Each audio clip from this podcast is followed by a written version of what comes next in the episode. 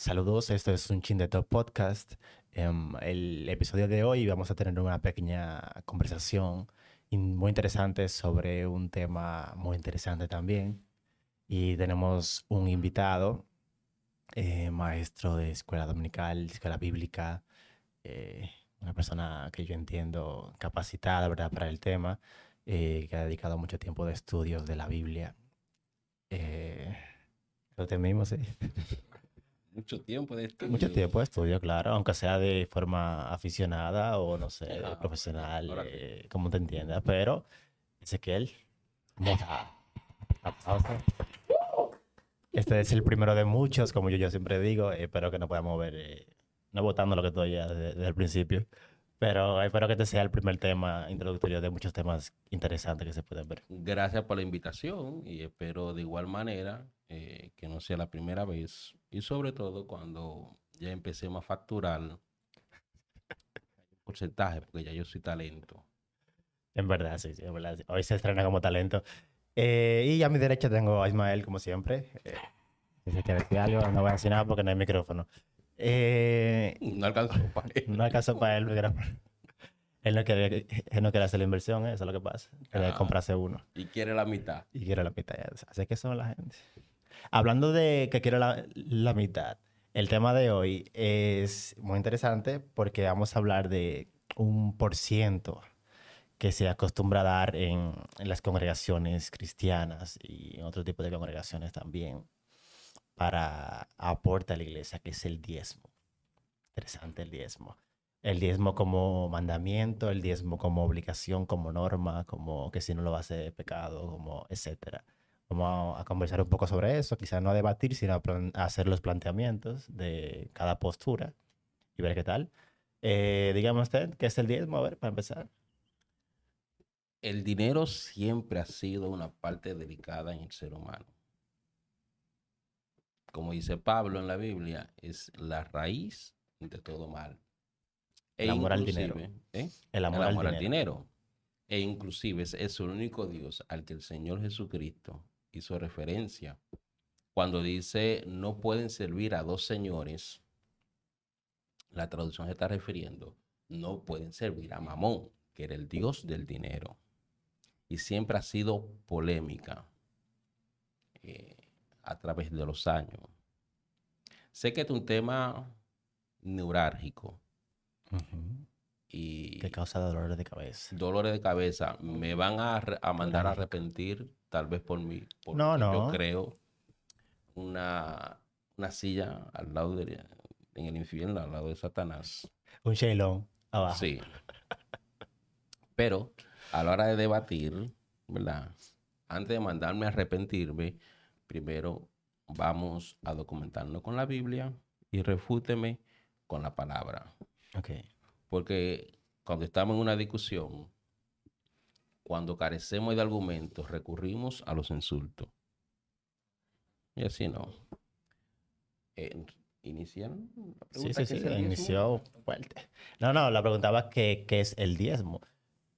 el diezmo dice, por lo menos por la etimología de la palabra misma, 10% de algo. ¿Desde qué momento en la iglesia o en la tradición de la Biblia se comienza a diezmar y por qué se toma como parámetro para hacerlo siempre? Bien, la parte histórica no me constan, yo no estaba ahí. Lo dice en un libro. Sí, el famoso libro Wikipedia. Ah, no de la Biblia es. No, no, no. Ok. A lo que me estoy refiriendo a parte histórica, eh, que el diezmo fue a partir de un concilio que se llevó, que yo creo que Malcolm se llama, en el 500 y pico, donde ese concilio llegó al consenso que necesitaba dinero y establecieron el diezmo. Eso es esa parte secular. En la Biblia está presente en Génesis, luego aparece en, en la parte de la ley que el Señor le da a su pueblo. Pero el diezmo o el dinero son una de tres eh, maneras de cómo podemos honrar a Dios. Primero, la parte espiritual. Segundo, el tiempo. Tercero, con lo que poseemos. Y el diezmo como tal no es como lo vemos hoy día. Ok. El diezmo de aquel entonces era de alimento, no de dinero. Desde el inicio del ser humano, eh, como Dios siempre creó esa costumbre, ¿verdad? Ese hábito de que el hombre se despoje de lo que tiene para entregarle. Vemos el caso de Caín y de Abel, que, que es uno de los primeros ejemplos donde se ofrendaron cosas. Pero entonces, la pregunta mía aquí es, ¿la ofrenda y el diezmo es lo mismo? Porque Caín y Abel ofrendaron. Ahí este, tú puedes ponerle esto, varios temas. Diezmo, ofrenda y el fruto de la bondad. La primicia. Puedes ponerle dos. Fruto de la bondad. El diezmo es falso. Si tú quieres un titular que te rompa, puedes ponerle el diezmo es falso. Maestro de escuela bíblica dice que el diezmo es falso. Afirma que el diezmo es falso. Que el diezmo es una falsa. Maestro de escuela bíblica afirma rotundamente que el diezmo es falso. no, falso no, porque... Que el diezmo es un engaño de las iglesias. Los pastores, para que miren. Que el diezmo es un engaño de los pastores. Eso sí, que te vamos a poner pancarta ahí. A mí nadie me conoce. Ay. Entonces el diezmo apareció la primera vez con Abraham. Y no dio dinero, dio cuando fue y recató, tuvo lucha con los reyes de Sodoma, eh, que recató a los, si no estoy equivocado, le dio al rey de Salén, al sacerdote Salén, de todo una, un 10%. Pero fíjate que en el Nuevo Testamento ni el Señor Jesucristo hace referencia al diezmo. Profesor, entonces usted me está diciendo a mí aquí, el día de hoy, que el diezmo no es un mandamiento de Dios, sino algo que tiene que ver con la voluntad humana. Yo no he dicho eso, mi amor. Usted no me ha dejado desarrollar la tesis. Desarrolla, porque. Desarrollo tesis. Sí, desarrolla. Mira. Aparece en el Génesis. Antes que usted siga, eso me acuerda a sus clases, donde usted decía. Llegaba al principio, decía: Jesús no existe. Desarrollo tesis. pues, ¿cómo, cómo que Jesús? Y después le explicaba, entendía que no, que lo, lo que pasa es que la percepción en el hombre. Desarrollate esa idea. Sí, sí. Eh, aparece en Génesis con Abraham. De ahí para allá, más de 400 años, no aparece más la palabra el diezmo. Fíjate, el Señor le mandó a Jacob a diezmar. Y se lo dijo a Abraham. Algo voluntario de Abraham. Para Melquisedec que era sacerdote de Jehová. Él honró al Señor a través de ahí. Jacob no fue el, que, el, que dijo, si tú me bendices, yo te voy a dar el, 10% de lo que... No, no, no, no. ¿Ese, ¿Ese fue quién? No. Jacob fue el nieto de Abraham. Sí, sí, pero hubo alguien que diezmó, pero con la condición de que si Dios lo, lo, lo bendijese. No, sí, que también, yo, lo, yo lo busco por aquí. Búscalo ahí, que no me acuerdo yo tampoco. Pero ¿qué pasa? En el, cuando el Señor empieza a dictar la ley, lo que le pide a los israelitas es que diezmen de alimentos. Fíjate que en Malaquía 3.10 dice, traigan la ofrenda, traigan los diezmos aquí al alfolí. El alfolí era un almacén. Y ustedes verán que habrán alimento en mi casa. Pero hoy día, hoy día, se entiende que el diezmo es para el dinero. Pero también no se entiende que en aquellos tiempos no existía el dinero. Claro que sí, Claro que sí. Para el, tiempo de, Caín y, de Abel. Pero no estoy hablando de Caín y Abel, yo me fui más adelante, mi amor. Más adelante ya existía la moneda. Porque una cosa es que ahora se diezma con el dinero, porque con el dinero uno puede comprar las otras cosas. En los que tiempos que fue dictado el, la ley acerca de diezmo, estaba el dinero. E inclusive había empleo. Estaban los jornaleros, carpintero, un sinnúmero de oficios, y el Señor le dije, no le dijo a ellos, diezme, si no le decían, oveja, vamos a buscarlo. Sí, pero vamos como Jack, el destripador. Vamos por Pa- partes. Claro, porque me están abriendo y no estamos... Caballero. Eh, después de Abraham, Abraham da ese inicio en la Biblia con eh, dando el 10% de lo que él se ganó, de lo que él tenía en ese momento para Melquisedec. Y después, por de la 200 y pico de captura, no fíjate, de la captura que hizo. Después de ahí no se menciona que Abraham y, Él lo hizo porque, Porque él le plació, según se y no podemos tomar como base eso de que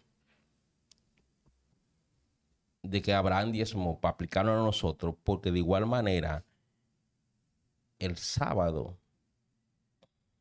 existió en el de guardar el sábado existió en Génesis. Sí. Entonces no lo podemos aplicar. Leyes Y no lo aplicamos ahora, No, ah, no porque aplicamos. pertenece a la ley. A pendejo. Ni sacrificios tampoco. Ajá, entonces, el diezmo sí y eso no. Pero eh, igual eh, el diezmo es aún peor porque no se estableció. Es que el, no es que es ley. peor. O sea, comparándolo en ese mismo ejemplo, que no se estableció como ley ni siquiera. Aparte de que no se hacen otras cosas, eso mismo no se estableció. el diezmo ¿o sí se estableció? estableció como ley. ¿En qué punto? Levítico. ¿Está en Levítico? No, digamos, ahí yo no, yo no sé de eso. Búscate ahí Y lo que te busca, eh, ciertamente Búscate- fue Jacob eh, en Génesis 28, 22, que dijo, y esta piedra que he puesto por señal será casa de Dios, y de todo lo que me des, yo te voy a dar el diezmo. Jacob fue más bacano todavía. Dame- Jacob dijo, yo te voy a diezmar, pero de lo que tú me, o sea, cuando tú me des.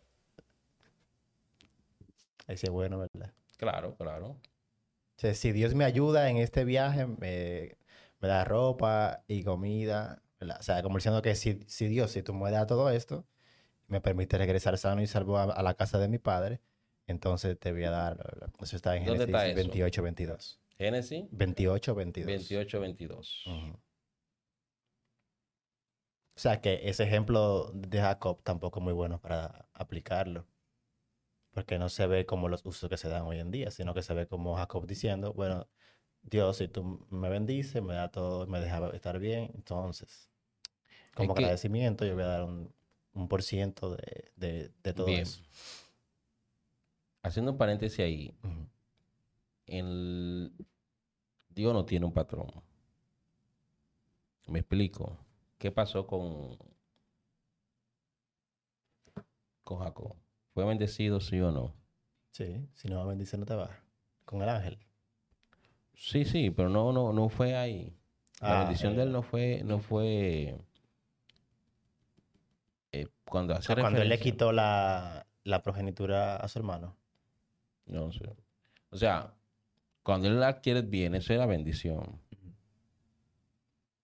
Pero él guayó la yuca para conseguir esa bendición.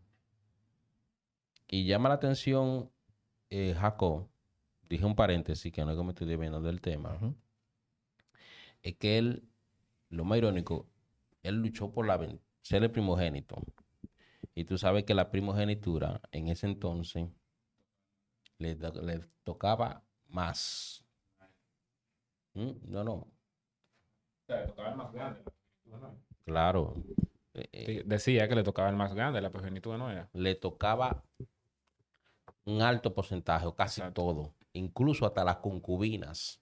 Que por eso más adelante, él que al Rubén, que fue el primogénito de él, él lo decedera porque se allega a, a su concubina.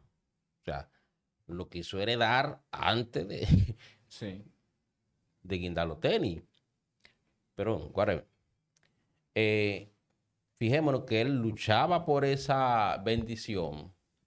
Recibí todo, pero tuvo que salir huyendo y salió sin nada. Y sin embargo, allá, lejos, el Señor lo bendijo. Pero tuvo que guayar la yuca. El Señor, nosotros muchas veces queremos la bendición o la aprobación del Señor, pero queremos hacerlo a nuestra manera, a nuestra forma. Mira que ya volviendo al tema de nosotros, había leído esa parte, pero no me refrescaba. Gracias por la aportación. Ok, pero te decía, Es que nos preparamos, ¿eh? Para acá. ya como debe de ser. Te decía que cuando fue establecido en el Antiguo Testamento, fue establecido por ley, ¿verdad? Pero hacía referencia al, al alimentos. Búscate Levítico 3.10. Vamos a ver. ¿Qué dice Levítico 3.10? Léelo. Dime, lindo. Yo me acuerdo. La idea, la idea. ¿Qué habla? ¿Qué habla de los alimentos? Ok, entonces en, el, prin- en ese momento se, se Cuando fue establecido fue por por, fue por de- alimentos. De los alimentos. Animales. O sea, que básicamente la idea general era el sostenimiento de la congregación. era eh, para los levitas, Ah, para los levitas. que para el ministerio de levitas, porque ellos no recibieron heredad. Ellos eran encargados de los asuntos religiosos, de los asuntos eh, ministeriales del pueblo a nivel religioso. Y para ellos sostenerse eran alimentos. Incluso, eh, en- déjame ver dónde que está. Levítico, Levítico, perdón, 3.10, usted dice. En- no, está en. Habla en Levítico 27:30 en adelante. Habla sobre el diezmo. Ok. Y ahí mismo, si no estoy equivocado, habla que cuando los alimentos o los animales que tú vas, o lo que tú vas a diezmar está lejos, ahí es donde tú lo puedes convertir en dinero. O sea, en, en- en- en síntesis. Si no puedes dar los animales, da Si moneda. está muy lejos de donde tú tienes que llevarlo, véndelo. Ok. Sí, el, el Levítico 27:30 dice, y todo el diezmo de la tierra, tanto de la semilla de la tierra como del fruto de los árboles, es de Jehová. Es cosa consagrada a Jehová. Y Malaquía 3.10. Y si ¿qué alguno dice? quiere redimir algo de su diezmo, le añadirá la quinta parte. Eh, Malaquía 3.10. ¿Qué dice? El famoso versículo que tenemos que conocer. Malaquías 3:10. Ujú. Pero dígalo, dígalo. O hace- Ah, que es la, es la más sabe la cita. eh. No, mi amor, habla que traiga Eh, los diezmos al que que, Malaquía que- 3:10 es la que leen acusa al siempre pueblo. Cuando van a cantar la ofrenda en la- iglesia. Eh, trae todos los diezmos al alfolí. Exacto, usted me habéis robado porque me habéis robado mi diezmo y mi ofrenda. Y probadme ahora en esto, dice Jehová, si no os abriré las ventanas de los cielos y derramaré sobre vosotros bendición Para que haya hasta qué? que sobreabunde. para que haya alimento. O sea, que el concepto que hoy se establece, que con base al dinero, que con base a todo lo que yo genero, no voy a decir que está mal, pero no va de acuerdo a eso, a lo que dice la palabra. Ok. Y cuando digo a eso, no es que estoy menospreciando. No, no, no, claro, a eso de el determinante es. Entonces, ya a partir de ahí no se habla mucho de eso, ¿verdad? O sea, ya podemos saltar a- al presente. Sí, podemos saltar su presente. Entonces, No, no, no, porque acuérdate que hay una, una historia después de Jesucristo. ¿cuál? Y Jesús lo menciona, pero habla de dinero. ¿De qué habla? Él habla de traer la ofrenda, los diezmos y la ofrenda al alfolí. Ujú, ¿Dónde? Jesús lo dice, te voy a buscar la- cita ahora mismo, porque espérate. Pero Ah, no, pues esta gente vinieron para leer aquí, fue. Eh, si, queremos, si queremos nutrir sobre algo, es con base bíblica. Claro. Eh, entonces, a partir de Jacob, Búscate en aproximadamente, Mateo, Mateo 23, 23, Gary. a partir de Jacob, la próxima referencia que se hace es Jesús. Eh, no, no, a partir de Jacob, acuérdate que vino, que fue establecido lo que estamos hablando por ley, pero estaban hablando ah, de alimento, no de dinero. En ese entonces habían alfareros, habían carpinteros, habían jornaleros, y el Señor les exigió a ellos que diezmaran. Ok. En Mateo 23, 23 dice, hay de vosotros, escribas y fariseos, hipócritas, porque diezmáis la menta y el eneldo y el comino, y habéis dejado lo más ¿Y importante qué de la es ley, eso? la justicia, La menta, el comino, el eneldo. ¿qué es eso? Alimento, no sé. Eso es hierba. Ok, hierba. Y habéis dejado lo Perdón, más ¿Por importante. qué yo dije hierba y tú de una vez hiciste así? El subconsciente Es costumbre. diciendo, Dile, dile que la hierba no se fuma. La hierba no se fuma. No se huele. No se huele. Yo no sé, pero él, él hizo fue que la reacción natural no fue a, no es a mí que tú tienes que de- decirme a él. Déjeme acabar esto. Y habéis dejado lo más importante de la ley, la justicia y la misericordia y la fe. Esto era menester hacer, sin dejar, Sin dejar de hacer hacer lo la otro, que, sin dejar de hacer de aquello. sin dejar de hacer lo otro. Y, di- y dice, si tu hermano tiene algo contra ti, deja tu cosa al alfolí y vete a arreglar. Y después, Nunca le ha... Porque el Jesucristo nunca iba a mandar a violar la ley que él vino a cumplir. él vino a hacer que se cumpla. Y te pregunto, si Jesucristo cumplió, vino a cumplir la ley, ¿dónde se dice que el diezmo? Bueno, no tampoco dice todo de lo que él hizo. Quizá Pero tiene que haber una referencia para nosotros porque el Antiguo Testamento es referencia de lo que pasa y la vida de Jesucristo era de lo que... Entonces, si la Biblia no dice eh, puntualmente que Jesús no diezmó, asumimos de que él no lo hizo.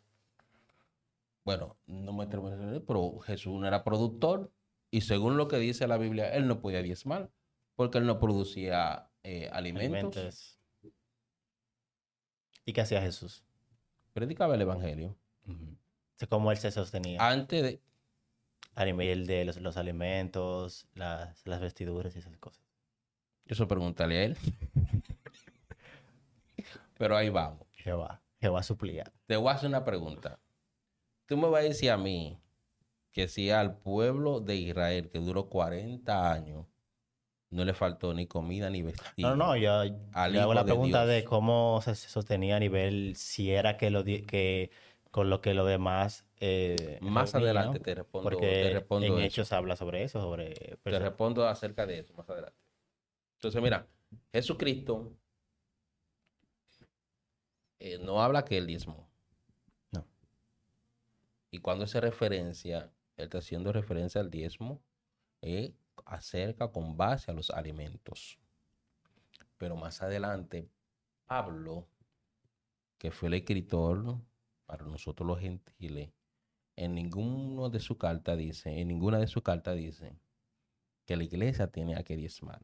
Entonces el diezmo era una ley mosaica. Una ley mosaica que al día de hoy se implementan y te le pone un costo, un costo a la salvación. Si tú no diezmas, te va para el infierno. Para allá iba yo, justamente. Entonces yo mejor yo pago por mi salvación. Entonces, ¿qué es de gratis esto? yo iba para allá que los ejemplos de diezmo no ponen tela de juicio. Tu, el pecado o tu gracia, con- o sea, el que tú estás bien o mal contra Dios. Todo lo contrario, Aparte- dicen, no, tú tienes problema con alguien, no dejes de ir de mal y ve a resuélvelo. O sea, la espiritualidad, por decirlo así, eh, o como hoy se toma, como se maneja, no era tomado tan en cuenta. Había que hacerlo, ¿Cómo así? No entendí ahí. porque era una ley, Ah, ok, ok, ok. había que hacerlo, Entendí ellos tenían que hacerlo. Entonces, cuando, cuando viene Jesús, Vamos a recapitular antes de irnos para allá. En el Antiguo Testamento, según lo que he dicho, ¿para qué era el diezmo y qué era el diezmo? Para la comida, ok. La gente lleva la comida al Pero, altar. ¿para quiénes? Para los gentiles, para los otros. No, para los, para los levitas. para los levitas. Sí. Bien, y otra parte, cada tres años ellos podían a ese diezmo repartírselo al pobre, al huérfano y al levita que estaban en su pueblo. La comida. El, diezmo. Sí, el diezmo era comida. Alimento, vaca, Alimento, vaca, chivo, puerco. todo eso. Cada tres años tenían que hacer eso. Quedarse en su pueblo y repartírselo al pobre, al huérfano, a los desamparados, en pocas palabras, al levita. Ok. Pero tú me dices que Jesús, ¿verdad? En Mateo, como ahí leyó, habla sobre el diezmo. Entonces, no, no podemos dejar esa costumbre. Voy a, a- por eso te, dije el título. Diezmo, cosa. ofrenda y el fruto de la bondad.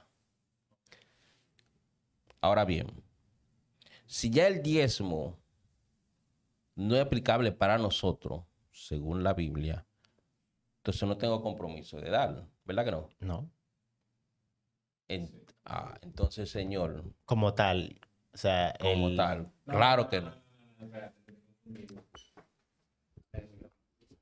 El diezmo como dinero, yo no estoy comprometido a darlo, pero el diezmo, como lo explicamos, ¿verdad? Sobre los alimentos y sobre la comida, ese sí. Según lo que Gay leyó ahora mismo. Ball. Esa niña. Vamos a hacer una, una pausa aquí, pequeños comerciales, eh, porque nos, nos trajeron un cafecito. Eh, este segmento está patrocinado por Café Comer a la pista. ¿Por qué? Comer a la pista. Y comercial Ben Javi. Todo para tu este segmento está patrocinado Si por, de- Comercial. Bengavi, donde tunear te cuesta menos. Necesita un eslogan o algo así. Ya, está bien. Lo que pasa, Ismael. Espérate, déjame a ver a qué tú te vas a enfrentar. Eh, Ah, no, no, dele, dele. ya, Déjame a ver. Chef, ¿Qué pasa? Esto fue mandado a hacer. Suena chef. Eso no, fue ella. hacer, Eso ¿no? no fue ella. Eh, lo que pasa, Ismael, es que lo que yo leí está basado en la ley mosaica. Lo que se plantea, lo que se plantea es que, eh, perdón, que hubo como un ruido por ahí. Esto en vivo. Lo que se plantea es que eh, ya nosotros en estos tiempos no estamos eh, sujetos bajo la ley mosaica. Se- el diezmo era bajo esa estructura. Y la o sea, hoy en día no tenemos esa no estructura. tenemos ese compromiso de diezmal. Yo no soy israelí. Eso por un lado, ¿verdad? Eso por un lado, porque vamos a poner ahora el, de- el debate.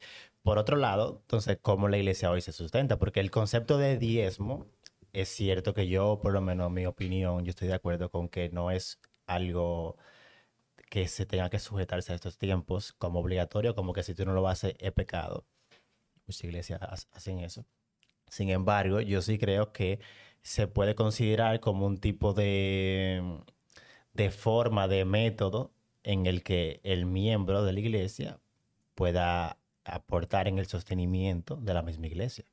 Bien, Por lo menos en mi planteamiento de la actualidad. bien, perfecto.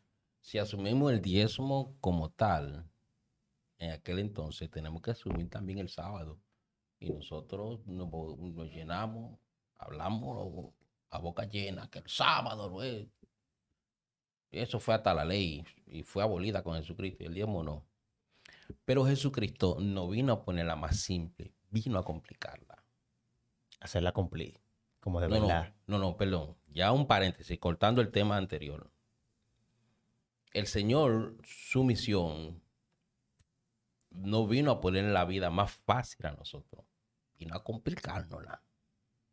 Te explico. La ley, los mandamientos, ¿cuáles son? Amarás a Dios sobre todas las cosas. Amarás a tu prójimo como a ti mismo. Y después de ahí salen, no matarás, no ¿Qué habla acerca de, del adulterio? Del adulterio. Eh, no adulterarás. O sea, no serás Se adúltero. está refiriendo al hecho. Sin embargo, Jesucristo dijo, También de mente tú adulteras. cuando tú pensaste, ya tú pecaste. O sea, el Señor vino a complicarla porque aquello ponía una referencia al hecho. Aquí es donde se originan los males. Aquellos eran como los abogados que le buscan eh, el truquito a lo teórico. No, no, no, acuérdate no adulterarás. Yo no estoy adulterando porque no estoy consumiendo el hecho de estar con otra persona. Sin embargo, eso le decía, es, ok, pero Sí, la Señor- intención de eso era que tu mente se va a mantener eh, íntegra, ¿verdad? El Señor entonces. Jesús, el Señor Jesús fue a los orígenes donde se perdón, valga la redundancia. El Señor Jesús fue donde se originan todo lo malo, que es en el pensamiento del ser humano. Cuando yo pienso algo, yo maquino algo, hay una alta probabilidad de que yo lo lleve a cabo. Y el Señor está previniendo, vino a prevenir eso. Y así como lo previno con él, el, eh, la parte, La integridad con tu pareja. o sea, con tu pareja, con todo. También, lo hizo con el dinero. Ok. El dinero, la iglesia se sostiene por las ofrendas. Y no son los hitos 10 pesos que damos en la iglesia. Porque entendemos que ofrenda es 10 pesos y 25 pesos. Y cuando mejor nos vamos, los domingos, que son 50 pesos. 50. ¿Y quién da eso? Pero muchachos, yo cuando cobro mi doble 50 que yo doy, de, de- de ofrenda. es un miembro, por eso que lo, por eso fue que hicieron un miembro alto ya. Cuando vieron esos 50, dije, no, pues se varón hay que subirlo de rango. Ah, pero tú cuando estaba ya tenía que dar entonces 100. Porque yo era jefe. Ah, no, ya te la- tenía que dar 100. Entonces, ahí es que Los voy. domingos nada más. ¿Qué es mayor, la ofrenda o el diezmo? Esa pregunta parece fácil, pero no lo es. Voy. Porque la ofrenda, por lo menos como yo la concibo en la, en la Biblia y como yo entiendo, creo que, que a Dios le agrada, es que salga de un agradecimiento genuino hacia Dios. ¿Verdad? Entonces, el diezmo te pone un parámetro te dice, mira, da el, el Te 10%. establece un porcentaje. la. Entonces, ¿qué es mayor, el diezmo o la ofrenda? Todo depende cuál es tu agradecimiento a Dios con la ofrenda. Y ahí entra todo eso. Que por lo general, seamos sinceros, el diezmo va a ser, va, va a ser mayor, porque nuestra ofrenda es muy, es muy raro que sobrepase. Porque no, el 10% de eh, nuestra me ganancia. conviene yo agarrarme al diezmo. Te conviene agarrarte del Me diezmo. conviene yo agarrarme del diezmo, no de la ofrenda. Porque la ofrenda es superior. Sí. Superior. Porque te pone un compromiso moral, porque te dice, tú ganas un millón de pesos y tú le vas a Dios 100 mil pesos. Eso es lo que Dios, o sea, te, te cuestiona y te dice, eso es lo que Dios representa en tu vida. Tú dices, no, porque Dios lo de todo. Entonces, si lo de todo, lo va a dar todo. O sea, es, es más fácil tú ajustarte el diezmo. Decir, Sí, pero toma el señor- 10%. ya. Porque A me sale más económico. Te sale más económico realmente. Me sale y moralmente te sale mejor. O sea, cuando digo moralmente mejor es que eh, por, lo, por lo menos mi relación con Dios me es más fácil yo decidir, déjame dar el 10% a yo ponerle un precio a Dios y decir que esto es lo que yo me a- siento agradecido por lo que Dios ha hecho en mí. Si lo sí me hacemos entiende. así, eh, me, me quiero engañar. Pero ven acá, a, a él no le dan café. Él no quiere, él no quiere que- Yo no hago café, sigue, que tú interesante. para el café, fue. ¿Eh? No puse, sigue, que está interesante. Me es más económico, a nivel económico, valga la redundancia, Y más fácil también. más fácil. Yo considero, porque si, yo sé que un 10%. 10% ya, no tengo que matarme. Pero sin embargo, sin embargo, la ofrenda es superior. Pablo le dicen, den, según te haya progresado. Segundo, no tiene limitante, porque ahí viene el fruto de la bondad. Y si somos hijos de Dios y está esa manifestación espiritual en nosotros, yo voy a querer hasta encuerarme para darlo. ¿Qué, ¿Cómo empezó la iglesia primitiva? Sí, daban todo. Daban todo. Porque en ellos estaba ese fruto. Y el fruto de la bondad es tu dar. Y la iglesia obviamente no se sostienen con agua, con dinero. Yo como miembro de una comunidad, el Señor Jesucristo predicaba el Evangelio, era el Hijo de Dios y no manejaba dinero. Claro. Entonces, todo ministerio o todo necesita dinero. Sí. ¿Me entiendes? La iglesia, ¿cuál es mi deber como cristiano ahora? Es sostener la iglesia. Y tal vez voy a decir un punto, sostener a mis pastores. Ah, ahí me enfrié con ellos, ¿verdad? Este es el corte que va a salir. Este es el corte que te va a mandar por la, por la red. A la escuela dominicana vamos, a, vamos a este corte a los pastores. Porque, estoy porque todo se mueve con dinero, no es con chivo y con vaca. Entonces, Danny Ball, dame terminar la tesis. Entonces, mi deber como cristiano, dijimos que al principio hay tres maneras de adorar a Dios, en lo espiritual, en el tiempo y en el dinero. Una forma de yo honrar al Señor es darte lo que yo tengo y darlo alegre. Dice, "Ay, si yo doy estos 100 pesos, estos 10 pesos, hay problema. la ofrenda alegre habla la Biblia sobre eso. Dar alegremente. Y no me alegre. estoy refiriendo a los 25, a los 50 pesos como estaba en buena. Me estoy refiriendo y más allá. ¿Qué hizo la viuda? ¿Qué dio ella? Dio menos, pero dio todo lo que tenía. Y vi que eso era diezmo o ofrenda. Ofrenda. Ofrenda. El Señor nos Si hubiera sido el diezmo, hubiera sido aún menos. ¿Qué sé yo? En vez de dos blancas, ¿de qué? Porque no puede ser dos prietas porque de una vez hay un problema. Si puedo puedo decir dos centavitos. Hubiera sido muchísimo menos. Es muchísimo, pero la ofrenda es mayor. E incluso Pablo le exige a la iglesia el dar como fruto del Espíritu. Eh, él estaba colectando, porque a veces no estoy equivocado, Que tiene sentido. eh, él estaba colectando dinero o colectando ofrenda. Sí, yo creo que era la iglesia de Éfeso o Tesalonicenses, una, una de las dos, que eran pobres. Y sin embargo, ellos daban más de lo que tenían. Y Pablo dice, mire, esta iglesia lo hicieron. Y como estaban hablando ahorita, antes de empezar podcast, eh, en la iglesia de Corintio, era iglesia, en, esa comunidad tenía cierta condición económica. Y Pablo le exigía que como fruto del Espíritu, ellos tenían que dar. Porque busquen ustedes tal cosa, que hoy día eso es lo que se agarran los evangelistas y muchos. Pero Pablo, como un padre a, a su hijo, dice, no, ustedes tienen que dar. Ahora, en estos tiempos para nosotros, yo tengo que dar, no para el pastor, no para la iglesia, sino honrar al Señor con lo que tengo. Honrar al Señor con lo que yo tengo. Y yo produzco dinero, pues lo llevo. La pregunta mía, entonces.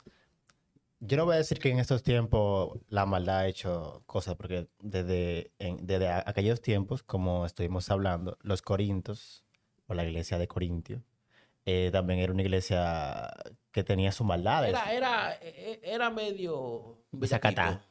No, no, be- bellaquito. Era medio chucky. Eh, Sí, sí. Para ponerle un sí, término sí, más estaban moderno. rulay. eran un poco descarrilados. Y eh, hoy en día, entonces, a veces la persona tiene un miedo del diezmo, principalmente, obvio, cuando tienen más ingresos, porque tienen que dar más, porque no saben los fines de eso. Por eso vemos mucha gente que prefiere ofrendar a una fundación o prefiere dar su dinero a una gente puntualmente. Aunque ahí hay un truquito, porque hay veces que son personas que lo dan de que por agradecimiento, pero lo que les gusta es que el otro vea que, que- que le dieron. Sí, sí. Pero poniéndolo en un escenario ideal, hay gente que lo da así porque no confía en el destino que se le da ese dinero. Eh, esa desconfianza es, eh, o sea, es lógica, se puede, es entendible es la Claro que pregunta. sí. Y basado en esa desconfianza, ¿se debe de dejar de diezmar o de ofrendar o ver cómo se soluciona eso?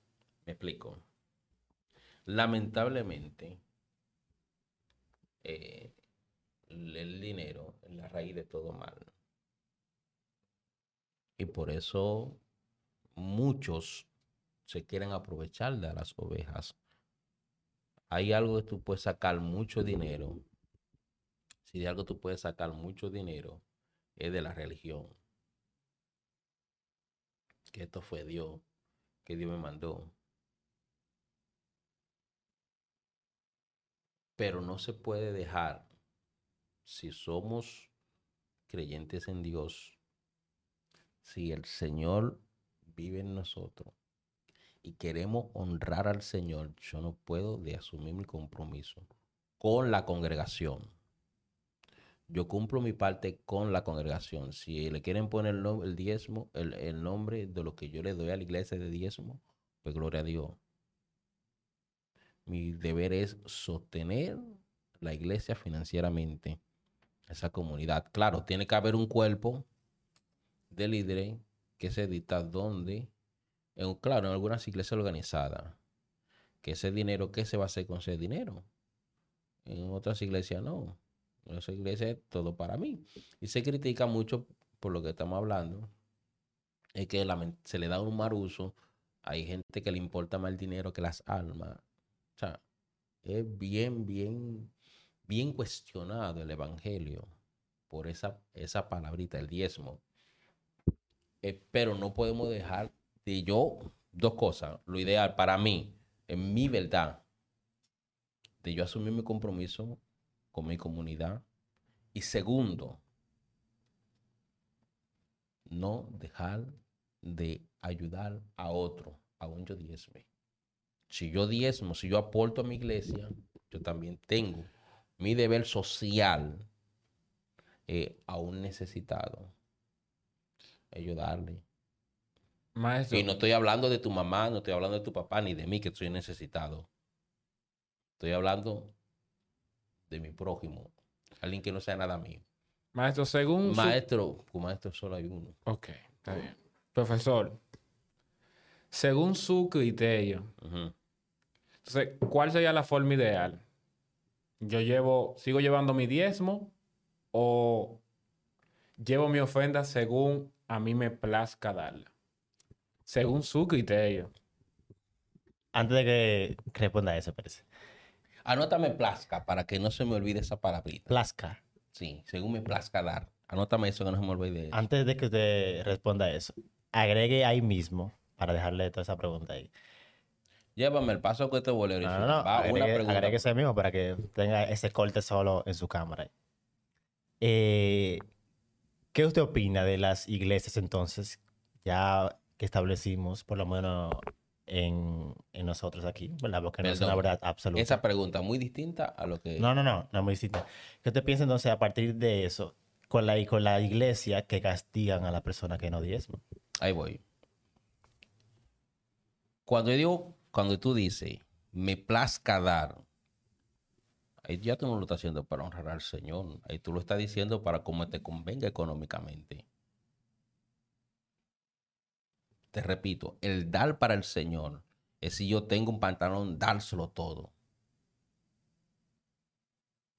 Pero, si quiero ponerme un parámetro para cumplir con Dios, los hombres, sin dejar de hacer uno, yo puedo establecer un porcentaje. Aquí lo importante, lo que estoy refiriendo, no es den o no den di- diezmo. Aquí ahora lo que yo estoy haciendo es referencia que hay que ofrendar y darle al Señor de lo que yo tengo. Y no limitarme. Pero eso, eso es que al dador alegre. Pero si ahora en punto yo tengo que sentarme, ah, espérate. Claro, uno tiene que planificarse, uno tiene un presupuesto. Uno no puede descuidar la casa de uno. No puedo descuidar mi casa. Ah, estoy para el Señor y mis hijos pasando hambre. Uy. Pero tenemos que dar para el Señor. Como el Señor te dirija. Y lamentablemente en nuestras iglesias, por el énfasis que hacemos el dinero, le ponemos un costo a la salvación. Que si no ofrendo, me voy para el infierno. Pero también yo digo, si yo no doy, no ofrendo, no estoy dando fruto digno de arrepentimiento. Porque ¿cuáles son los frutos del Espíritu? Amor, Pa- paz, habla- paciencia, y habla dignidad, bondad. bondad, ¿Y qué es la bondad? hacer el bien. Ah, Hacer el bien. Y entre uno de hacer una cosa de hacer el bien, ¿cuál es? Es tú desprenderte sin interés. Sí, eso es como... Eso, eso, eso es lo ideal. Ahora vamos a mi día a día. ¿Qué yo hago? Eso es como la obra y la salvación. Que la salvación no, no es por obra, pero como dice nuestro pastor, el que es salvado obra. O sea, el que es agradecido ofrenda, Eh, pero no es que la ofrenda eh, te va a salvar o, o la- o la ofrenda No, va a que es tú te- un es un fruto, Fruto, es un es resultado. un resultado. Es un resultado de. No por eso que, ah, yo no voy a diezmar porque ya eso, eso, fue, eso era alimento. No. Y mi pregunta entonces, esas eh, iglesias que... No, no, esas iglesias que, que entonces castigan a esa persona. No te voy a decir que está mal, pero está mal. No, gracias a Dios que no. No, no. Eh, Porque tú le estás poniendo un precio a la salvación. Tú le estás poniendo un precio, un costo, y la salvación no tiene costo. Ya hace rato el Señor la cumplió. Ah, que tú tienes que pagar el precio. Yo no tengo que pagar ningún precio. El Señor lo hizo. No, Ahora, porque no se pone eso. como salvación. Lo, eh, eh, es un castigo, por ejemplo, de que no puedes participar en la iglesia o no puedes tomar, eh, no puedes hablar en el, en el púlpito. No se cuestiona la salvación, pero sí te dejan saber que tú estás mal, te están haciendo... O sea, no sé si me... Si me, si me No, yo te entiendo Es como, por ejemplo, en tu pareja no se va a divorciar, pero no te vas a hacer cena. No, no, espérate, espérate. No tengo nada contigo, pero no hay costumbre. Exacto. No tengo Eso problema mismo. contigo, pero no, te hay no, no- no hay costumbre ese día. Esto es un podcast, no importa. Se lo puede decir. O sea, no es que te está castigando con la salvación, diciéndote que te va para el infierno, porque algunas, claro, hay, hay, hay, que son más radicales que sí Pregunto yo, ¿qué pasa con un hermano que no ofrende, que no diezme? En la Biblia dice 2 de Corintios 2.9, ¿verdad? Cada uno dé como propuso en su corazón, no con tristeza ni por necesidad, porque Dios ama al dador alegre. A la gente le duele dar el diezmo a veces. Cuando entra en su cuenta y ve, ya le, tengo que dar 10 mil este mes. Duele eso. Y sea como Dios ves, no sé, porque hay gente que lo da alegremente. Yo lo doy gracias para el Señor. La pregunta es, ¿tú lo das? No responda, es retórica. No, no es retórico. Bueno, para ustedes sí. O sea, Entonces- para dar al Señor, te repito, para el Señor. Pero también tengo que tener cuenta quién me está utilizando, quién se está aprovechando de eso, esos otros 500, ¿viste? Porque muchos se visten de ángel de luz. Pero hay una congregación formal, yo considero que se debe de sostener a la iglesia, se debe de dar. No solamente a la iglesia, sino a otros. Profesor, después de todo lo que hemos hablado, el diezmo se quedó allá, allá atrás, con la ley, no cuantas cosas, venimos aquí al Nuevo Testamento. Yo quiero hacerle esta pregunta porque yo sé que quien lo está viendo no lo conoce mucho. ¿Usted diezma? Sí. Entonces usted me, usted me acaba de dar toda esa explicación de cosas. Entonces, usted diezma. Entonces, ¿cuál es el sentido entonces? Porque va dando un poco perdido. Te repito. Yo doy para el Señor.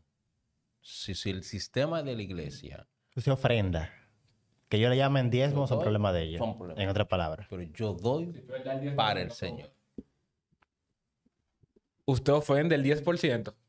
No. Ok. según haya progresado, según sienta para el Señor. Y no me quedo, perdonen que hable en primera persona, no me quedo nada más con lo que doy a la iglesia. Hay personas que uno puede ayudar cumpliendo con la iglesia. Y te puedo poner un- otro ejemplo, la última medida, ya en lo personal, que tomé para aportar y ayudar. Y es que, por ejemplo, yo estoy vendo en la calle. Tubo, tornillo y demás. En Benjamín. ¿cómo? Benjamín Comercial. Benjamín Comercial. 829-465-0073. Ok. Yo vendo en la calle. Yo soy chiquito comercialmente, muy pequeño, micro.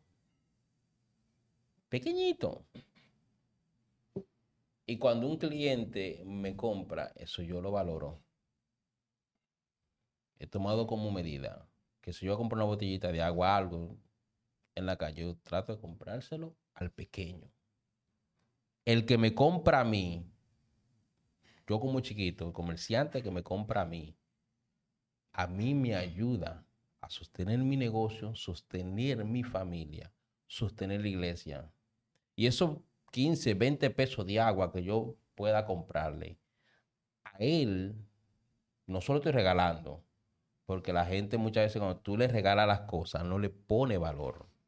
Por eso hay instituciones que prestan a un costo bajito pero es para que le ponga valor a lo que te- tú estás teniendo. Entonces, yo tomo como idea que el comerciante pequeño, yo le compro, algo tengo que comprarle. Primero, para, es mi opinión en el sentido, eh, como así yo lo siento. Primero, por aportarle a ese su negocio. Y sé que si es un comerciante, va a querer echar para ver su negocio. Si hay una buena administración, va a querer echarlo para adelante y van a administrar lo que, lo que compra.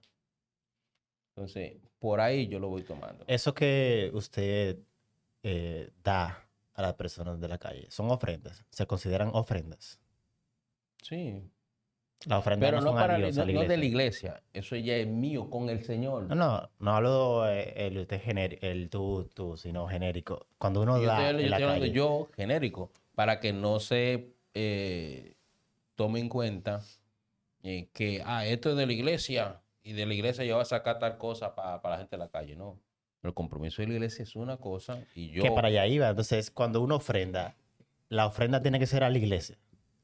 O, te- o yo pudiera dar, por ejemplo, lo que yo saqué de mis ofrendas y darla a una fundación. como el Señor puso en tu corazón, pero no puede cuidarte de tu familia y de la iglesia.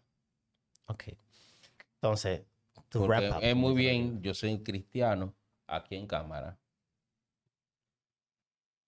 Ser un buen predicador aquí en cámara. El que más diezma, Pero entonces, en mi casa, en, el niño pasando tener hambre. otra, exactamente. Entonces, ¿qué va a pasar con esas personas que están alrededor tuyo? En vez de bendecir al Señor, lo van a maldecir. Pero, que hacer un equilibrio. ¿Cómo te pongo en mi corazón? pero también al revés. Se- sería mal que en tu casa tú estés muy bien, tus hijos estén muy bien y que el pastor de tu iglesia esté pasando la mil y una. Es lo que estamos planteando, mi amor. Como el Señor, como tú hayas progresado. Y por eso no estoy diciendo que te repetí. E incluso a los pastores, eh, a los pastores que conocemos, yo estoy de acuerdo que, que se les sostenga. Pero que no solamente que se les sostenga, que se le prepare. Ok. Porque estamos hablando de una persona que está a cargo de un grupo de personas con problemas y traumas. Problemas sociales, económicos, eh, psicológicos, que se le prepare. Vamos a decir un coach. por- no que es algo profesional, pero por lo menos tenga eh, pautas pequeñas. Porque el co- acompañamiento espiritual tiene que ir de consejo. Y tiene que ir de consejo, no por lo que yo entienda, sino por lo que puede decir la ciencia y hacer sus recomendaciones. Claro, no que él va a ser un profesional, sino en su acompañamiento espiritual puede ir dando pauta y ver y detectar cuando una persona ya no es solamente lo espiritual, sino que requiere un tratamiento psicológico, un tratamiento financiero. ¿Me están entendiendo? Claro. Vamos entonces a... Y obviamente toda esa preparación no se hace con botellita de agua, No, ni con kelmé, con dinero con dinero. y con lectura. Eh, vamos entonces a agrupar, a wrap up, como dicen los, Bien. los gringos. A cerrar tesis, vamos. Desarrollo de tesis. El tiempo es suyo. Es su cámara, por si acaso. Dele. Bien. Con relación al dinero, el diezmo fue planteado a los israelitas eh, para sostener a los levitas, porque no heredaban, no tenían tierra en la repartición que hizo Josué. eh, no le fue repartida una porción, sino que ellos eran encargados de los asuntos ministeriales de la adoración al Señor. Y para ello fue destinado un diezmo de lo que producían, de lo que producían alimentos, eh, hierba y esa cosa, animales. Que había que, que había que diezmar un 10% para eso. Pero también cada cierto tiempo tenían que repartir ese diezmo a los levitas de su zona, a los pobres, a los huérfanos, etcétera, etcétera. Pero con Jesucristo, Pablo no le exigió a la iglesia que diezmara, pero sí aparece la ofrenda como un acto o un fruto del Espíritu Santo. Y no es limitado a un porcentaje, sino a como resultado de un fruto, la bondad, de dar al Señor, que va más allá de un 10%. Pero todo como el Señor lo ponga en tu corazón. Si el tema del dinero es neurálgico, porque yo digo, tanto para la iglesia, no está dando alegremente. Hay que dar alegremente, sin olvidarnos de mi corazón, de mi familia y demás. Pregunto yo, lo que planteé está fuera de lo bíblico? ¿Es retórica? ¿O hay que responder? No. Para mí no. Yo tuve- realmente no me gusta parcializarme. en el Pero podcast, pero estoy de acuerdo. a la hora de refutarme, vamos a hacerlo con base bíblica. Eh. No, no, porque oye, ¿qué pasa? Muchos maestros podemos convencer y aparentar todo a través de la Biblia. Ah, la Biblia dice tal cosa y le doy tromatiz. Hay una manipulación, pero estamos abiertos al debate bíblicamente.